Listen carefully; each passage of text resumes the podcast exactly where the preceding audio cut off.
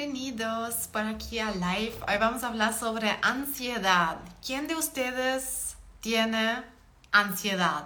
Tal vez a veces, tal vez mucho. Hola Mari, ¿cómo están ustedes? Y sobre todo, ¿han sentido ustedes que um, su ansiedad tal vez se linkea con su digestión? Que es algo súper común por aquí. Y por eso me invité a Marian, que ahora vamos a esperar que se va a unir. Vení acá, a live. ¿Tú eres Muchas gracias. Tú eres psicóloga en, especialista en ansiedad y TOC, ¿cierto? Sí, exactamente. Hoy vamos a hablar todo sobre eso. ¿Te parece si antes de todo em, hablamos sobre qué es la ansiedad? ¿Cómo definimos la ansiedad? ¿Cómo puedo saber si tengo ansiedad? Perfecto. Perfecto, sí, empecemos por ahí, por el principio. Bueno, la ansiedad es una emoción, ¿no? Como la tristeza, como la alegría, como el enojo. Bueno, es una emoción.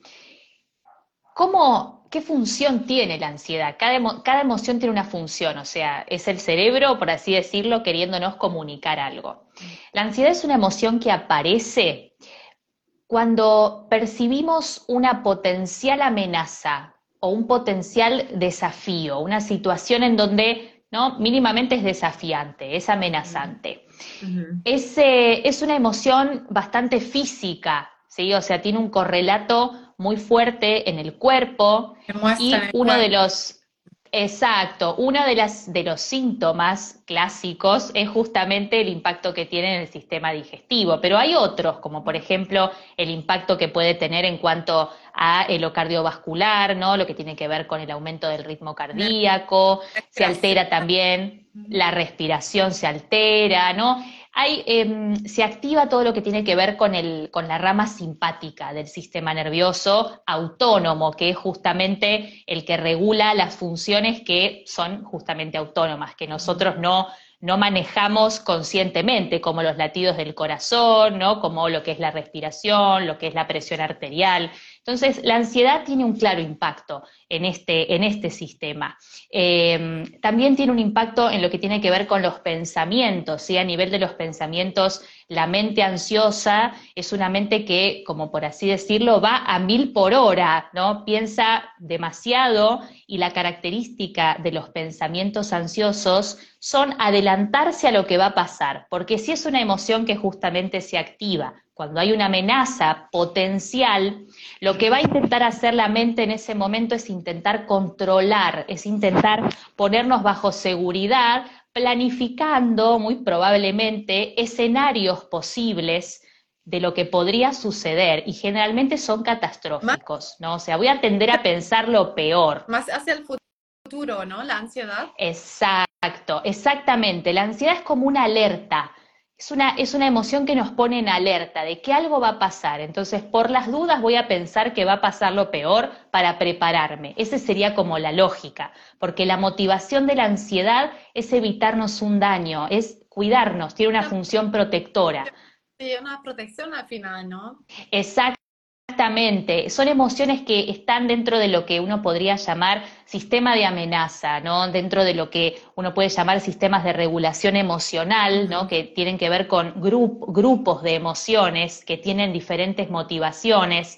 Todo lo que tiene que ver con ansiedad, miedo, ira, enojo, son emociones que se desencadenan frente a una amenaza. Y por último, ya hablamos del el tema somático, o sea, del cuerpo, cómo impacta en el cuerpo, cómo impacta en la mente y cómo impacta en la conducta. O sea, lo que yo voy a hacer cuando tengo ansiedad probablemente es evitar. Trato de evitar situaciones peligrosas o que potencialmente podrían ser peligrosas. si yo tengo, por ejemplo, sí, perdón. Pensamos, pero no hacemos nada con ansiedad. Generalmente uno tiende a evitar pensar demasiado y eso inhibe la conducta. Generalmente puede ser, digamos, que una de las conductas que uno tenga es no hacer, dejar de hacer, procrastinar, como uno le llama esta palabra que es medio difícil, que es dejar para después. ¿No? O a veces uno afronta, pero con mucho sufrimiento. Por eso el tratamiento para lo que tiene que ver con los trastornos de ansiedad, que no es lo mismo hablar de ansiedad como emoción que hablar de trastorno de ansiedad, es justamente, digamos, el trastorno de ansiedad tiene que ver cuando esta emoción se exacerba, ¿no? Empieza a ser más intensa. Eso, cuando sé eh, que es una ansiedad tal vez normal, que me imagino que de repente es normal sentir ansiedad, pero cuando sé... Totalmente. Todos sentimos ansiedad. O sea, es una emoción muy noble. De hecho, muchas veces nos puede salvar la vida sentir ansiedad. O sea, es así porque realmente si yo voy por la calle, ¿no? Y eh, no hay semáforo en donde yo voy, pero veo que viene un auto, ¿no? Yo voy a, voy a percibir, digo, bueno, si el auto viene a una velocidad muy alta, bueno, quizás la ansiedad me va a avisar, bueno, no cruces, espera que el auto pase. Entonces, literalmente, si no tuviéramos ansiedad, muy probablemente eh, estaríamos en problemas. El tema es cuando la ansiedad se vuelve súper intensa y nos empieza a limitar la vida. ¿Cómo nos damos cuenta cuando hay un trastorno de ansiedad o cuando podríamos tenerlo? Porque la ansiedad es muy frecuente frente a situaciones en donde reaccionamos con ansiedad de manera desproporcionada ante la situación. Por ejemplo, yo tengo que ir a dar un examen, ¿no? Y dar un examen es una situación que para, te diría que la mayoría de la gente da ansiedad porque te están evaluando, ¿no? Y cuando uno lo evalúan, eso es, mínimamente vas a sentir una cuota de ansiedad. Eso puede ser normal, uno puede decir, bueno, ok, voy a dar un examen, voy a estar ansioso porque quiero aprobar, bueno, hay un peligro de que quizás no apruebe y eso para mí sería una frustración, bueno, lo que sea que la persona crea, el problema está, por ejemplo, si la ansiedad es tan intensa que a mí me impide ir a rendir. A pesar de que quizás estudié un montón, viene mi cabeza, ahí viene mi cabeza, se adelanta a lo que va a pasar y ya estoy pensando en que voy a estar rindiendo el examen y me voy a olvidar todo. Entonces directamente la ansiedad me puede decir no, no vayas. Directamente ni te presentes porque seguro te va a ir mal. Ahí mi cabeza se adelantó al examen y adelantó el resultado y es un resultado catastrófico, negativo. Si esto es muy intenso, puede hacer que yo inhiba mi conducta, o sea, no vaya, directamente evite. Ahí podemos estar hablando siempre y cuando esto bajo ciertas condiciones, si se repite, eh, tiene que ser una respuesta que sea eh, regular, ¿no? Que uno sistemáticamente evite cosas. No es que una vez te pasa esto, uno puede decir, bueno, tengo un trastorno de ansiedad. Hay que evaluar un montón de variables. Pero si esta conducta se va dando una y otra vez y de repente en ese, en ese momento no te presentaste al examen y el siguiente llamado tampoco, tampoco, bueno, ahí uno puede decir qué está pasando. Entonces, identificar siempre la intensidad del malestar, cuán, cuán desproporcionado puede ser a la situación, ¿no? cuán frecuente es y cuán limitante es para la persona. O sea, qué cosas me impide hacer esa ansiedad, cuántas cosas estoy evitando. Sobre todo quizás preguntarse también si dejo de hacer cosas valiosas por miedo, ¿no? Por, por ansiedad. Miedo y ansiedad son emociones parecidas. ¿Cuándo debemos ir al psicólogo con ansiedad?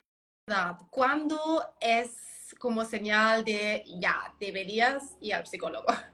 Y cuando pasa esto, quizás, cuando, cuando empezás a perder calidad de vida, ¿no? Cuando mm. empezás a decir, bueno, estoy dejando de hacer cosas que son importantes para mí, ¿no? Por, por evitar y empiezo a sufrir.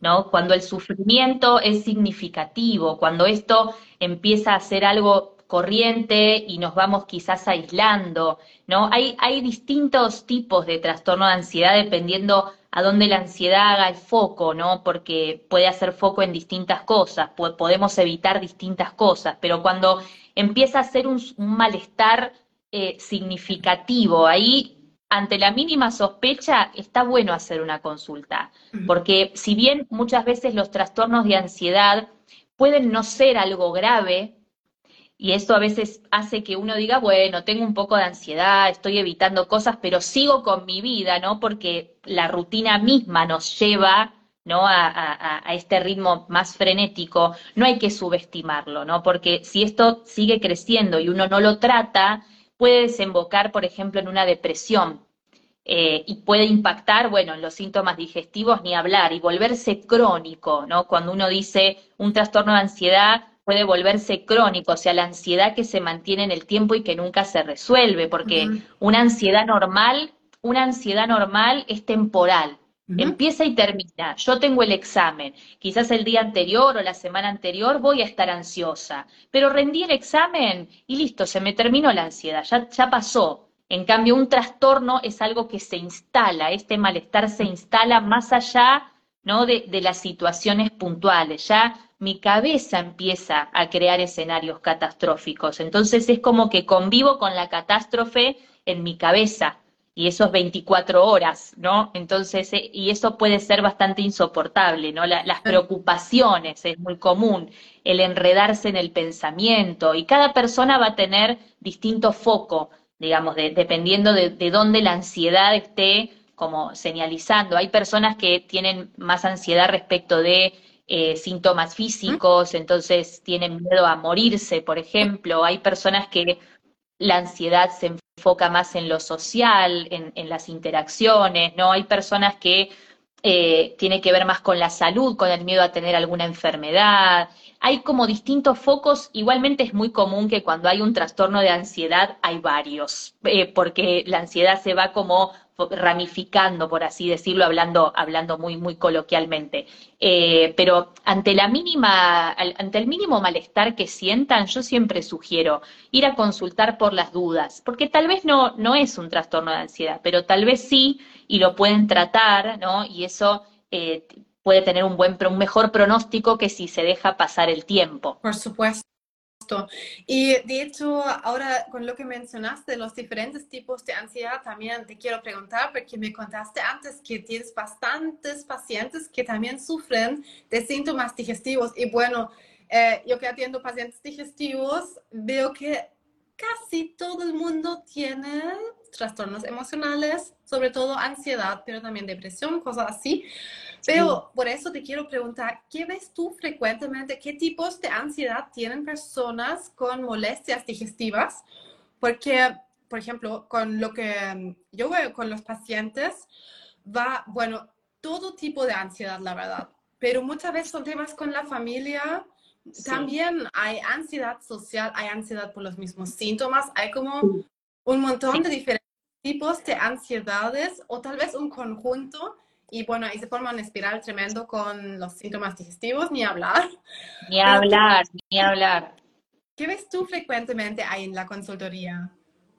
Generalmente lo que tiene que ver eh, con los síntomas digestivos, como vos bien dijiste, la esfera de lo social es una de las más afectadas. Por ejemplo, en el síndrome de colon irritable, ¿no? Eh, donde hay presencia de, mayormente de síntomas de diarrea, por ejemplo, las personas suelen tener eh, muchísima oh. ansiedad al ir a una reunión social. Entonces es muy común que eviten y se empiecen a aislar, ¿no? También eh, em, la falta de comprensión del entorno, eso veo que es una es un tema habitual en, en los pacientes, es decir, nadie me entiende, subestiman mi malestar.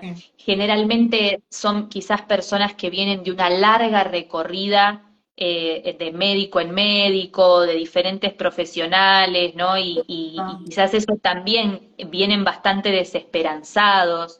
Entonces, me parece que la ansiedad en, en, cuanto a lo social es un gran tema. Después puede haber también ansiedad por la salud, o sea, el miedo a tener una enfermedad grave.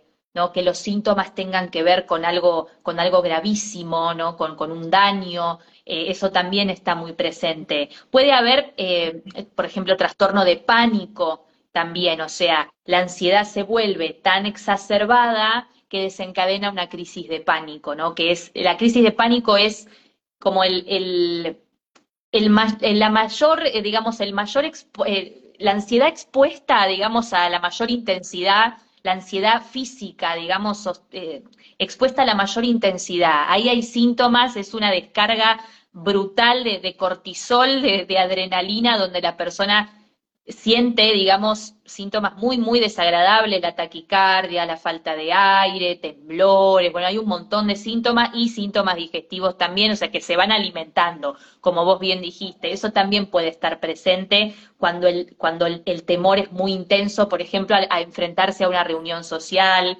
¿no? Eh, lo social para mí es, lo, es una de las cosas más afectadas cuando hay síntoma digestivo presente, sí el tema de la intimidad, por ejemplo, con la pareja, ¿no? O sea, eh, hay, mucha hipervigilancia, uno le llama así, ¿no? En, psicoterapia, que es estar todo el tiempo vigilando la panza, ¿no? Entonces, eh, decir, bueno, a ver, al mínimo ruidito voy al baño, ¿no? Y capaz no pasa nada, porque todos tenemos ruidos en la panza o todos tenemos qué sé yo, algún gas, qué sé yo, ¿no? Y algún dolorcito, pero quizás para eh, quienes sufren de, síntomas digestivos crónicos hay como una sensibilidad a esto, entonces hay como un super foco en eso y una interpretación catastrófica, fíjate cómo es, ¿no? O sea, yo siento mi panza, siento que hay un dolor, capaz es un gas que lo siento como con más dolor que otra persona que no tiene esta misma sensibilidad, y ya viene mi mente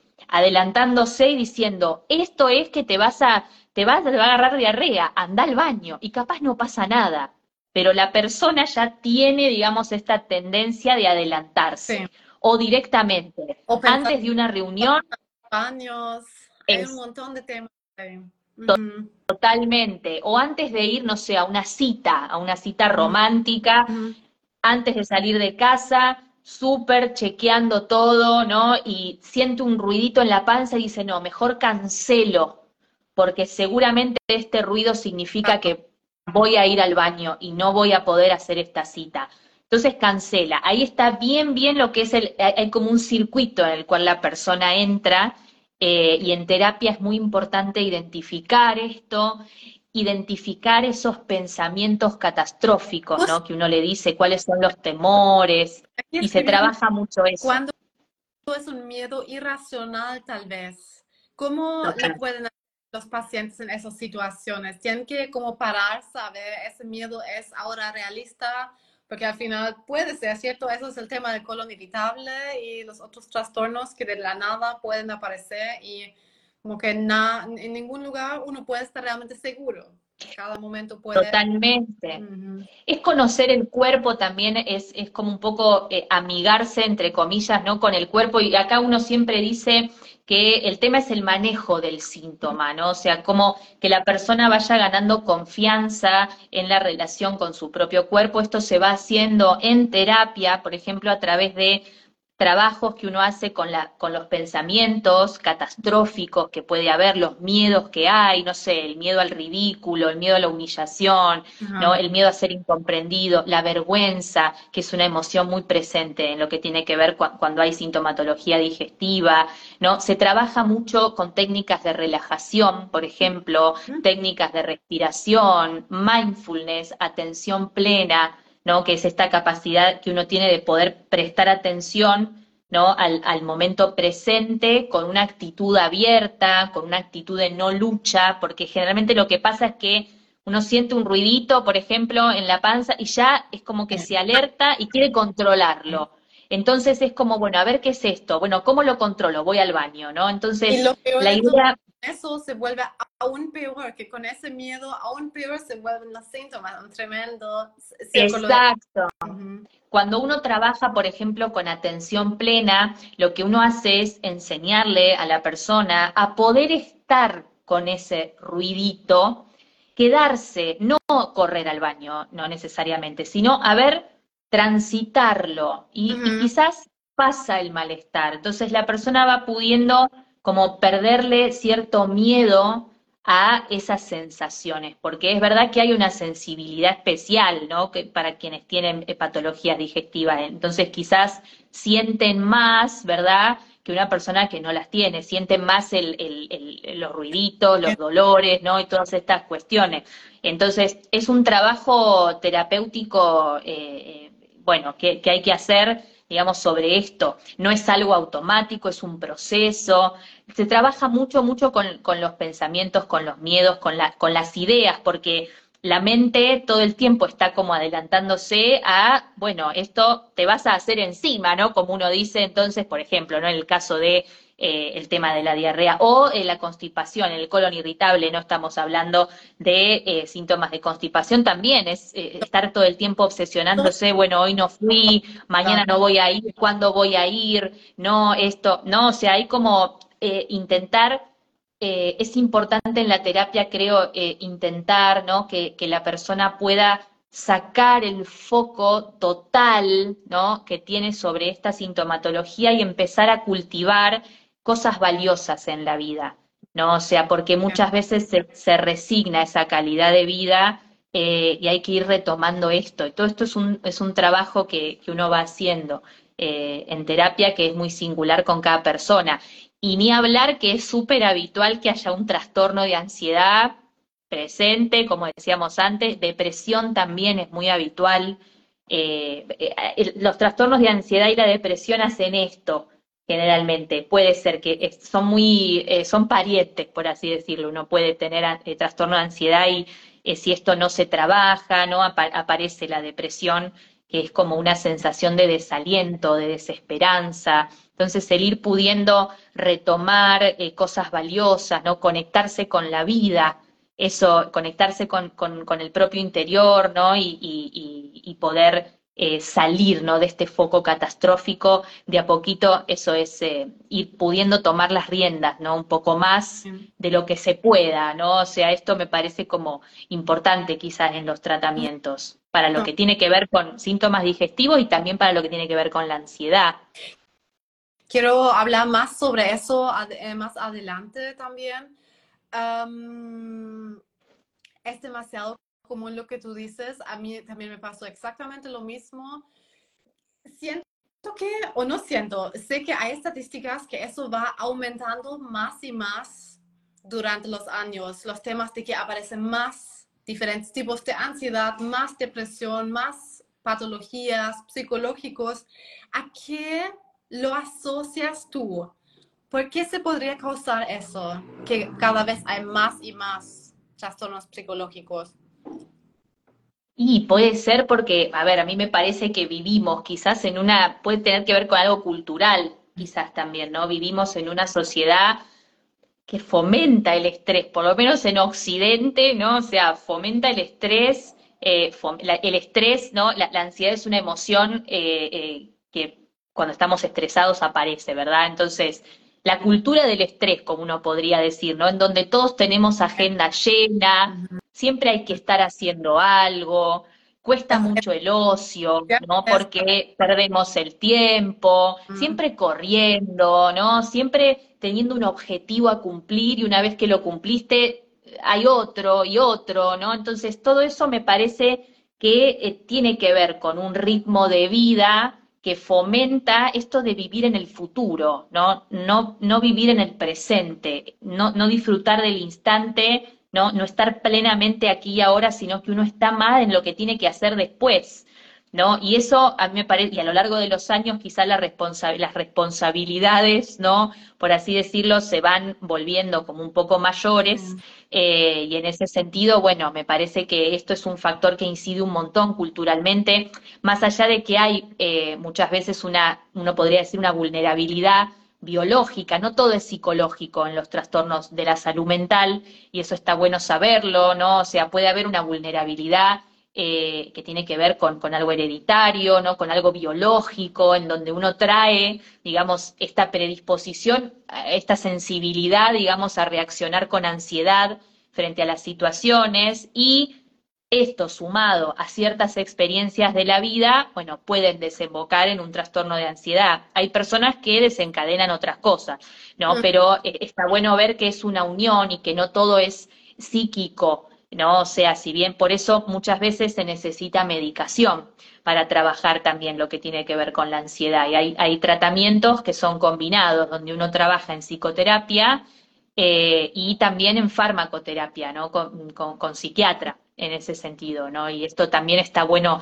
saberlo porque muchas veces los pacientes con trastorno de ansiedad se desalientan, ¿no? Cuando, cuando quizás y nosotros los psicólogos, en el caso de que se estén tratando con, psicólogos, quizás les indicamos una consulta con psiquiatra, quizás se sienten que no están pudiendo solos, hay como muchas ideas respecto de el tema de tengo que poder con mis síntomas, tengo que poder estar bien, y no se trata de eso, ¿no? Se trata que, que así como, no sé, hay personas que tienen colesterol alto, hay personas que tienen que tomar una pastilla para regular la presión, personas que tenemos que tomar medicación. Yo tomo medicación, por ejemplo. Entonces, y no pasa nada, o sea, es una parte quizás del tratamiento. Y eso está bueno saberlo también. Eh, hay mucho estigma respecto de, la salud mental, ¿no? De, de, la medicación psiquiátrica, ¿no? Como eh, generalmente uno no dice, bueno, tomo medicación cardiológica para la presión, no, pero la medicación psiquiátrica es como una palabra eh, que invita un, tiene un, como un cierto sesgo negativo. Eh, pero bueno, eso puede, puede suceder, que uno necesite también la intervención de, para regular la química cerebral, ¿no? Entonces, eh, eso también no hay, que, no hay que descartarlo, pero la psicoterapia es una pata muy importante para, para ir trabajando la mente, ¿no? Ir trabajando el perderle el miedo a la ansiedad. Eso es esencialmente el tratamiento, el perderle el miedo. Porque también veo que es tan frecuente hoy en día, tal vez también es porque trabajo con eso y tengo como para cada paciente la pregunta en el cuestionario si toma medicación y ahí por supuesto que me anotan qué toman y mucho es lo que dices tú, eh, farmacéutico de medicamentos para, la, eh, para trastornos psicológicos. Y puede asustar, pero la verdad para mí ya lo veo como algo común y tan frecuente hoy en día que la verdad tantas personas van al psicólogo, al psicólogo que siento que cada vez es más normal y ya, ya se va como ese estigma de ah, tengo que ir al psicólogo. creo que muchos ya, ya, lo estamos normalizando y eso es súper bueno. Em, sin embargo, lo que veo mucho, lo que también me ha pasado en el pasado, tal vez también a ti, em, esa ansiedad crónica que mencionaste antes, que es como constante, ¿cómo ves eso en la consultoría? ¿Eso es algo frecuente? Porque eso creo que tiene justamente que ver con ese estilo de vida acelerado que vivimos hoy en día, que constantemente estamos con pensamientos girando y girando, que eso como que se vuelve como, un, como una adicción se puede decir. El estilo de vida, sí, es súper importante. De hecho, cada vez eh, a mí me, gusta mucho todo el, enfoque que está tomando la, medicina integrativa, ¿no? Donde uno empieza a ver que, en este caso, un trastorno de ansiedad no es solamente psicoterapia y, en todo caso, medicación, sino que es alimentación, ejercicio físico, relaciones saludables, ¿no? Eh, cómo dormimos, o sea, hay un montón, ¿no? De, de es, una constelación de, de, componentes que hacen, ¿no? A que uno pueda llevar una vida eh, más, eh, con una ansiedad más regulada, ¿verdad? O sea, creo que tiene que ver, sí, con el estilo de vida, esto de tener una vivir en tensión, vivir en permanente tensión, y a veces esto ni siquiera uno lo registra. Eso me pasa un montón en el consultorio, que, quizás la persona llega a, la consulta porque tuvo un ataque de pánico terrible, pero esto ya viene de largo. Entonces, cuando vos le preguntás, ¿desde cuándo sentís ansiedad? No, desde siempre. Sí, siempre. Desde siempre, desde que soy chico. Y nunca lo trató, porque se normaliza muchas veces. Por suerte cada vez se normaliza menos. ¿no? Está buenísimo eso. Lo mismo con, las patologías digestivas, me parece que ahora hay como mucho más consultas, la gente está como más, ¿no? Me, no sé qué, sensación tenés vos en tu consultorio, pero hay como, ah. mm, hace, yo trabajo hace 10 años de esto y yo hace 10 años no, observaba que, los pacientes eh, eh, vean gastroenterólogos, ¿no? O vean otros profesionales que complementan la psicoterapia, ¿no? O sea, esto me parece como que está buenísimo también, el, decir, bueno, voy y busco, busco eh, soluciones. y esta tensión permanente yo creo que sí tiene que ver mucho el estilo de vida, por eso hay que estar muy atentos, ¿no? A qué es lo que estamos haciendo día a día, ¿no? Y es una cultura que te lleva a meterte en la rueda, es como los hámsters, ¿no? Que, que van, van en la ruedita. Bueno, así vamos nosotros, ¿no? Y de repente, hoy hablaba con una paciente, ya es septiembre, ¿no? Me decía, y, y sí, se pasó, y dentro de, no sé, tres meses estamos en Navidad. ¿Y cuándo pasó? Hablábamos del tiempo, ¿no? De, de cómo, de, de lo, de que de repente, no sé, abrís los ojos, pestañaste y ya pasó más de la mitad del año. Entonces, ¿cuánto, cuánto que vivimos muchas veces en piloto automático, ¿no? En donde vamos haciendo, haciendo, haciendo, haciendo, no nos detenemos, ¿no? Y eso es, es importante. El piloto automático es eh, una función que tiene nuestro cerebro para ahorrar energía, o sea, hacemos un montón de cosas en piloto automático, no sé, cepillarnos los dientes, si tenemos que manejar un auto, lo hacemos, hay un montón de funciones automatizadas, pero me parece que esta cultura del estrés otro lugar. Lleva a vivir en piloto automático todo el tiempo, es un problema. Estamos como cepillándonos los dientes y mientras tanto nuestros pensamientos ya se van por otro lado y empiezan a girar, que es cierto, eso ya es el paso mm. hacia la ansiedad.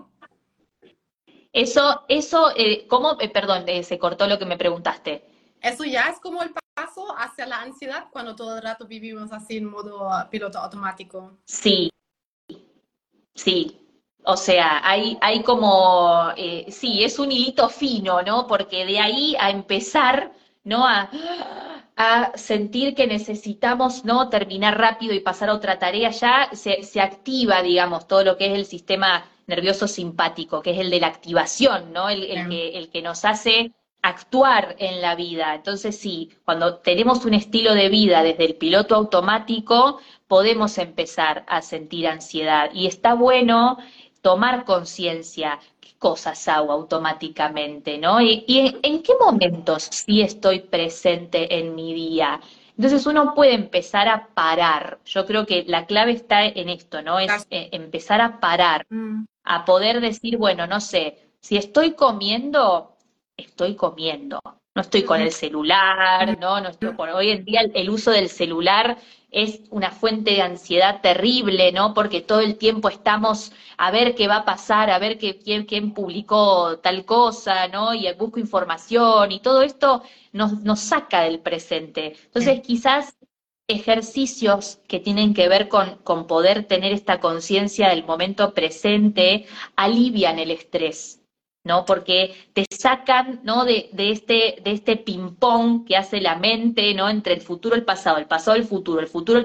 Si uno se pone a ver lo que nos dice la cabeza, o estamos pensando en lo que va a venir, o estamos pensando en lo que pasó, generalmente. Pocas veces estamos en el momento. Es un, por eso de ahí la práctica de atención plena o mindfulness que es tan popular eh, actualmente, ¿no? Desde hace varias décadas, nos invita a entrenar nuestra atención, a focalizar en lo que está pasando. Entonces, tener pequeños momentos de atención plena, ¿no? Pequeños momentos de stop, de, parar en el día a día, puede ir ayudando de a poquito a salir de ese piloto automático y eh, por lo menos por un ratito bajar el nivel de tensión bajar el nivel de ansiedad, bajar, calmar la mente, ¿no? Eso yo lo recomiendo un montón. Eh, porque me, es, son cosas que uno puede hacer, no sé, cuando nos estamos duchando, por ejemplo, una ducha consciente, donde uno pueda, eh, ¿cuál es la clave para, para poder estar en el presente? Anclarnos a los sentidos, al, ¿no? Al, a lo que sentimos, ejemplo, si yo estoy en la ducha, siento la calidez del agua, la temperatura, no sé, el jabón, siento la textura, cosas que tengan que ver, digamos, con los sentidos. Eso es como un ancla, porque si yo estoy eh, sintiendo la temperatura del agua, yo lo estoy sintiendo aquí y ahora, yo siento el calorcito en el, en el cuerpo, aquí y ahora lo estoy sintiendo. El cuerpo está en el presente. Entonces, es una manera también de ir relacionándonos con, con lo que nos, con, con, el cuerpo, ¿no? Con lo que vamos sintiendo, con las sensaciones, desde otro lado, porque cuando tenemos ansiedad o cuando tenemos síntomas digestivos, nos relacionamos de una manera negativa mm, habitualmente con, con, las sensaciones físicas.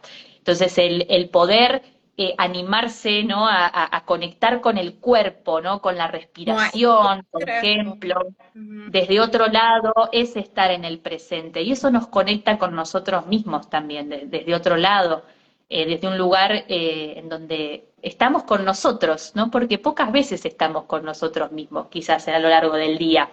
y qué importante, ¿no? Es, es poder cultivar esa relación con nuestro interior, eh, y esto es, en terapia lo, lo, trabajamos un montón. Eso, justamente, porque um, he visto con los síntomas digestivos que tal vez es muy interesante porque son muy molestos, pero al final nos sacan a veces del modo eh, del piloto automático, que ya mencionaste varias veces, y como que nos vuelve al presente, nos vuelve a sacar de esa, de esa historia que estamos viendo en nuestros pensamientos y nos obliga a cuidarnos. Y ahí también veo de repente, casi no lo quiero decir en voz alta porque sí son molestos los síntomas digestivos, nadie los quiere, pero de alguna manera nos quieren dar un aprendizaje y nos muestran también el camino. Y cuando son síntomas producidos por ansiedad. Entonces, por ahí no es. Y hay que, hay que también ver los síntomas y um, permitirlos. Sí, pienso que eso también es súper importante en el tratamiento. Totalmente lo que estás diciendo. Yo creo que si algo nos enseñan la sintomatología digestiva y la ansiedad, es que no tenemos el control. O sea, ah. lo que, lo que quiere hacer la ansiedad es controlar. Cuando aparece un síntoma digestivo, automáticamente aparece la ansiedad. ¿Qué quiere la ansiedad? Controlar, anda al baño. Controlalo, imagínate lo que va a pasar en la reunión, por las dudas es negativo, listo, no vayas. Es una manera de controlar qué? El sufrimiento, porque nuestra ansiedad no quiere que suframos, básicamente, ¿verdad? Nos quiere proteger, pero lo que termina pasando es que sufrimos más, ¿no? Entonces, eh, hay una ilusión en cuanto al control, ¿no? cuando aparece la ansiedad, la mente quiere controlar, por eso se preocupa, ¿no? Entonces estamos como rumiando ya el, día anterior a la reunión que tengo mañana, uy, no, seguramente no, tengo que, a ver, hay un baño cerca, uy, no sé, bueno, ¿qué hago?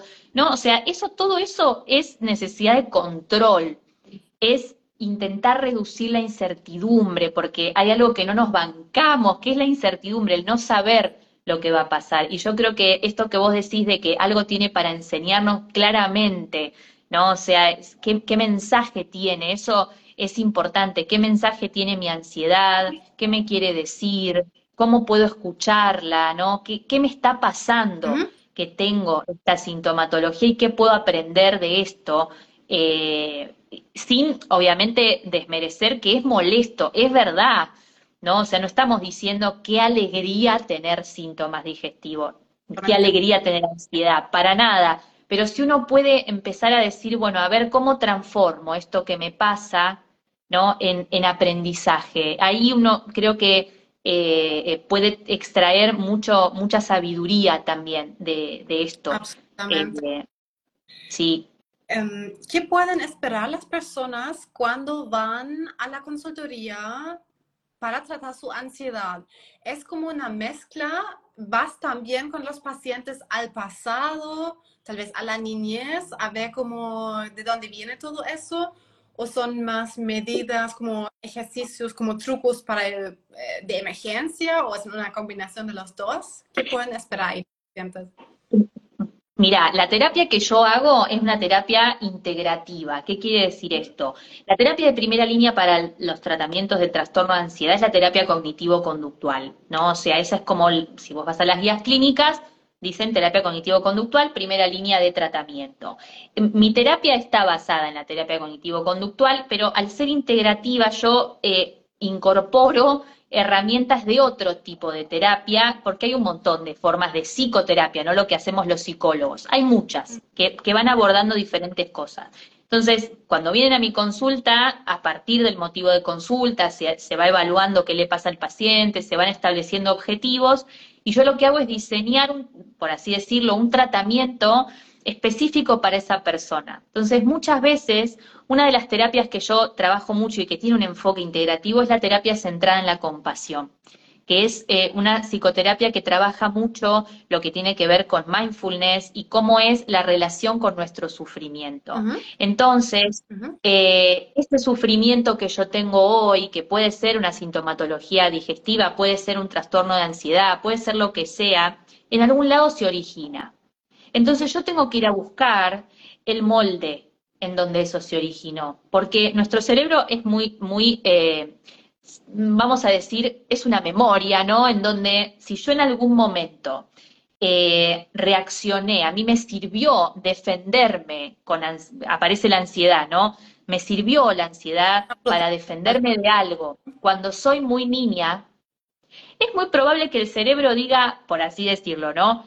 Eh, ah, esto es muy útil, te defendiste con ansiedad perfecto, súper útil, lo vamos a usar siempre. Entonces, frente a situaciones similares, uno reacciona de manera similar y hay que enseñarle a nuestro cerebro que eso que quizás eh, nos sirvió en algún momento, mm, quizás hoy no. Entonces, en ese sentido, uno va al pasado no por revolver en el pasado. Hay veces que es, más necesario que otras, ¿no? Eh, para buscar ese molde en donde aprendimos a reaccionar así. Sin embargo, si la persona viene y tiene ataques de pánico, primero yo voy a trabajar en, la sintomatología, o sea, le voy a enseñar cómo regular esos síntomas. Les voy a enseñar técnicas de respiración, le voy, vamos a trabajar los pensamientos, nos vamos a centrar en el aquí y el ahora y quizá después se hace este trabajo más fino. Yo siempre pongo la metáfora del iceberg, ¿viste? Un iceberg que es, ¿no? O sea, sobre el nivel del mar está el iceberg espectacular, pero si vos vas por debajo del nivel del mar, el iceberg continúa y es una parte mucho más grande, la que no se ve que la que se ve. La psicoterapia es esto, ¿no? O sea, uno puede ver, están los síntomas, está lo que la persona sabe de, sí misma, ¿no? De lo que le pasa, pero por debajo del nivel de, de, esto, ¿no? De los síntomas, hay algo más profundo. Entonces, muchas veces uno trabaja en estos dos planos. Va a depender del caso. Hay personas que quieren que uno, a ver, si uno tiene una fobia, por ejemplo, una fobia a no sé, a, a, las gallinas, qué sé yo, nada que ver, ¿no? Con lo que estamos hablando. Y la persona quiere trabajar la fobia y en su vida el resto de las cosas está bien para, para ella, quizás se trabaja la fobia y listo. Entonces se trabaja lo que el iceberg, ¿no? Lo que está arriba, la sintomatología. Yo le enseño, se expone a las gallinas, qué sé yo, está mejor, listo. Pero hay, hay personas que quieren trabajar más desde la profundidad, quizá va a depender mucho de, lo que la persona quiera trabajar, de la sintomatología, de cómo lo quiere abordar. Entonces, me parece como muy valioso cuando uno tiene herramientas de distintas cuestiones. Sobre todo, es una terapia, es una terapia muy participativa.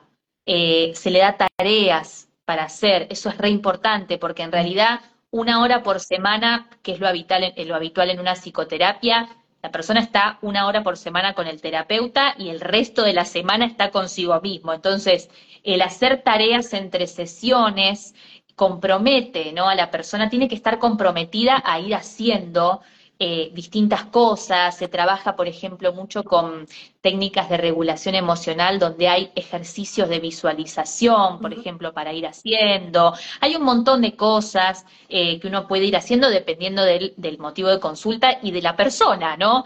Eh, pero esencialmente es una terapia muy participativa, muy colaborativa. Eh, no, no, eh, la persona no va a venir a la terapia y va a hablar de la infancia y nada más, y el terapeuta dice, ajá, ajá, y nada más, ¿no? Sino que es, es eh, se habla de los síntomas. Si la persona tiene colon irritable y quiere trabajar eso, vamos a hablar de eso.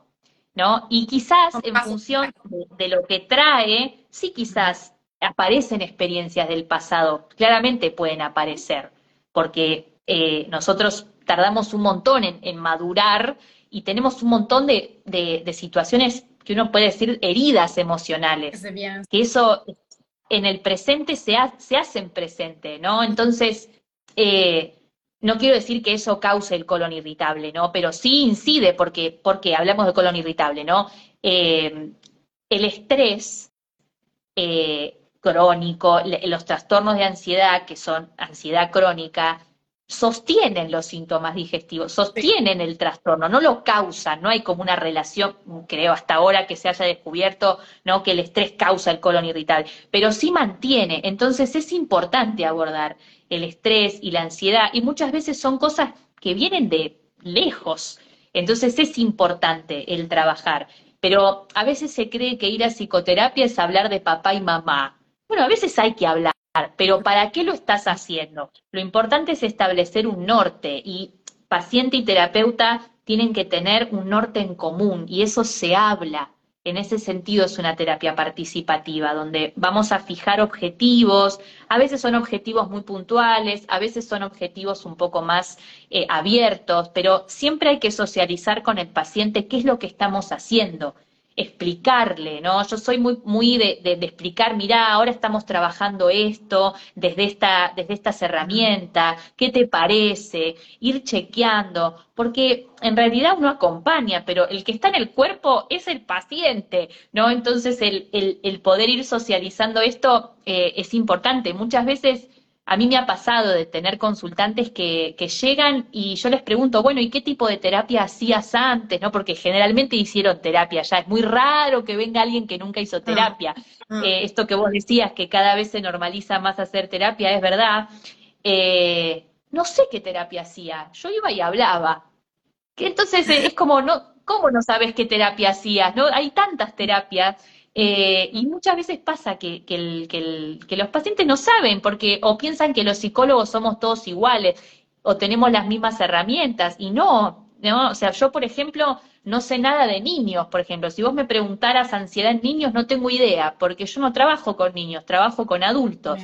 Entonces, em, yo no sé nada de terapia de parejas, por ejemplo, qué sé yo, y hay terapeutas que sí. Entonces, está bueno como que eh, el psicólogo pueda explicar qué hace, qué terapia hace, cómo trabaja, ¿no? Y esto, en ese sentido, creo que es re importante que el, que el consultante tome un rol activo en, en, lo que es el tratamiento. Eso, es, eso es re importante, re importante. La terapia no soluciona la vida, porque pasa también que vienen los consultantes diciendo, dame la fórmula mágica ah, para estar bien. A vos te pasará también, ¿no? Absolutamente que sí. No, pero creo que ahí aclaraste muy bien esa imagen típico de lo que sé que muchos tienen miedo de que van a terapia y es solo hablar y el psicólogo solo dice, ajá, sí, y cosas así, pero no es así como lo aclaraste, especialmente en la terapia que tú haces. Entonces, eso puede motivar a muchas personas que hoy en día es súper normal ir al psicólogo y no es tan así la imagen clásico. Quiero responder una pregunta súper importante que llegó en eh, los comentarios sobre la medicación y si eso no puede afectar el colon, si eso no hay, hace su parte para empeorar los síntomas. Después te pregunto por tu opinión. En mi experiencia, eh, siempre fue con las tolerancias. Entonces, la persona prueba la medicación, intenta la medicación, observa su cuerpo y ve si algo se empeora en sus síntomas digestivos. Si lo puede asociar a la medicación, entonces ahí hay que ver qué se puede ajustar.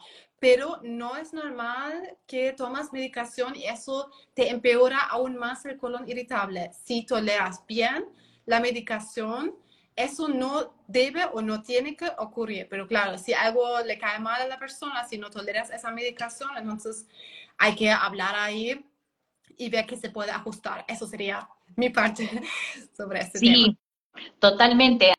Ahí es terreno del psiquiatra. ¿no? En donde se trabaja, obviamente, cuando hay colon irritable se va a trabajar en conjunto, ¿no? Si se necesita medicación psiquiátrica, va a trabajar en conjunto con el gastroenterólogo, con nutricionista, con psicoterapia, ¿no? Entonces, a veces puede pasar que con los antidepresivos eh, que tienen que ver con los inhibidores de la recaptación de serotonina, hay un tema ahí con la serotonina, eh, que en el colon irritable quizás puede hacer que se empeore ciertos síntomas en determinadas personas, entonces quizás en lugar de utilizar un antidepresivo eh, y como se le dice, se utiliza otro tipo de antidepresivo, pero eso es más terreno, más terreno del psiquiatra, digamos, que, que, que lo que es la psicoterapia. Pero es tal cual como vos decís, cada persona es diferente y hay que ir viendo la, tolerancia de cada organismo, eh, porque cada organismo va a tolerar o no determinada medicación, incluso esto pasa aunque no tengas colon irritable, ¿no? Una persona que tiene un trastorno de ansiedad no es igual a otra que tiene un trastorno de ansiedad.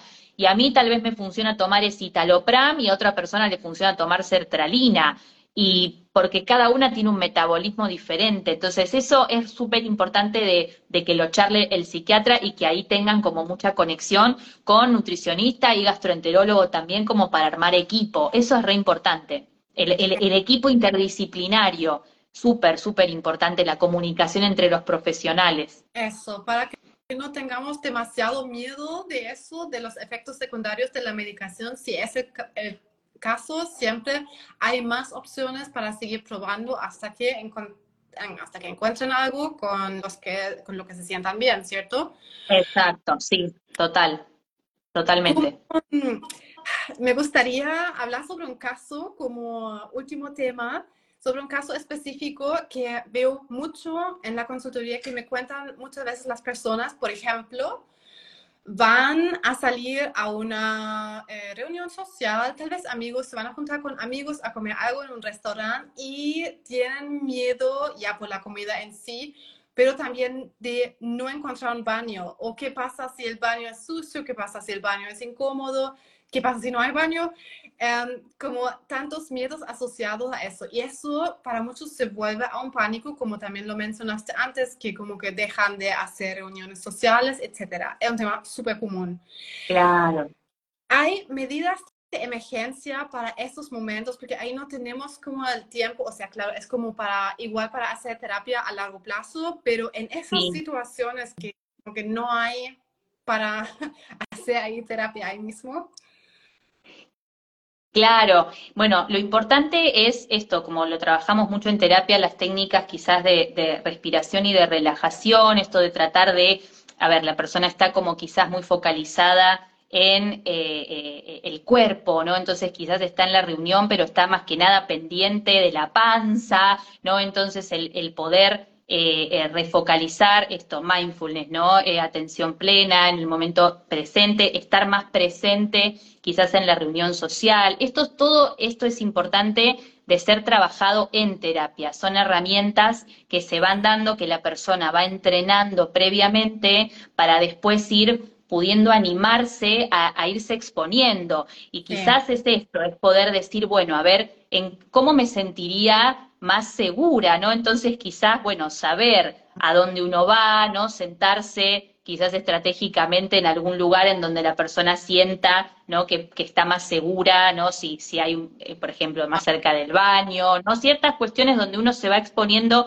preguntarse, bueno, ¿de qué manera me podría sentir un poco más segura? ¿no? Hay personas que se llevan una muda de ropa, por ejemplo, ¿no? y eso las hace sentir más seguras. ¿no? Esto se va como eh, armando esa propia caja de herramientas ¿no? para que esto se pueda ir haciendo. Y generalmente las exposiciones que uno va haciendo son graduales, ¿no? Entonces, eh, exposiciones a, la propia ansiedad muy gradual, en donde, bueno, quizás voy a una reunión y estoy un ratito, no me tengo que quedar, ¿no? Al principio toda la reunión, sino que puedo tolerar un ratito y vuelvo, después puedo tolerar un poco más, ¿no? La idea es esta, ¿no? Es que la persona vaya pudiendo trabajar sobre todo los pensamientos anticipatorios a esto, ¿no? El de, bueno, ¿dónde habrá baño? ¿Dónde estará? ¿No? Llego y, y estoy todo el tiempo pendiente, ¿no? Tratar de focalizar en el momento, en el momento presente y también lo que se trabaja mucho es la aceptación de lo que me pasa.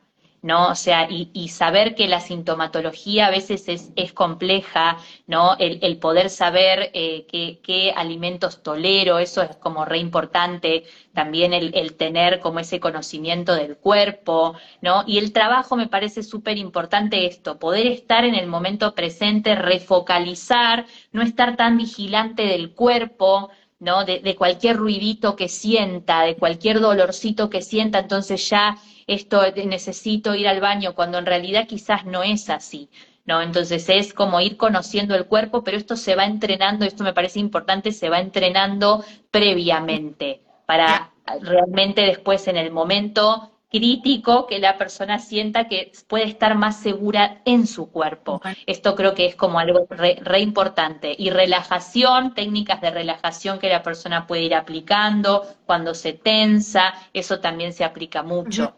¿Sí? En, los momentos donde realmente las papas queman, como uno puede decir, ¿no? Que es en, esos momentos donde estás expuesto y estás vulnerable.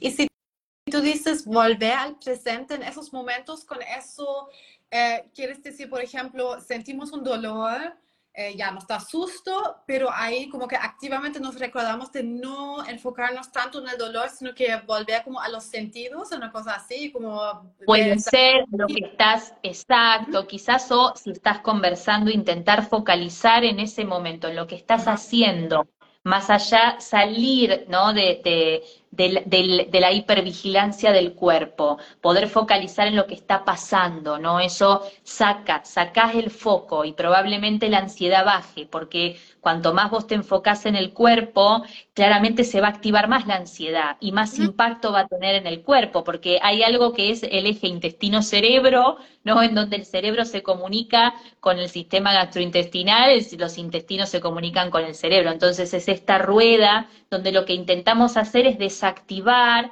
la ansiedad, ¿no? A través de eh, ejercicios de relajación que previamente se entrenan, ¿no? O sea, poder tomar conciencia de la tensión y poder relajar, respiración, refocalización, sí, a, a, eso me refería, a poder como salir del foco del cuerpo. Súper, súper buenos consejos prácticos. Marian, ¿en tu agenda hay espacio libre para pacientes que sufren de ansiedad? Eh, en octubre probablemente habrá, habrá agenda, así que si quieren me pueden mandar un mensajito. Perfecto. Y, con eso también envío las personas a tu perfil, no sos tu ansiedad. Muchísimas gracias, Marian, por aclararnos tantos temas, por tantos consejos también.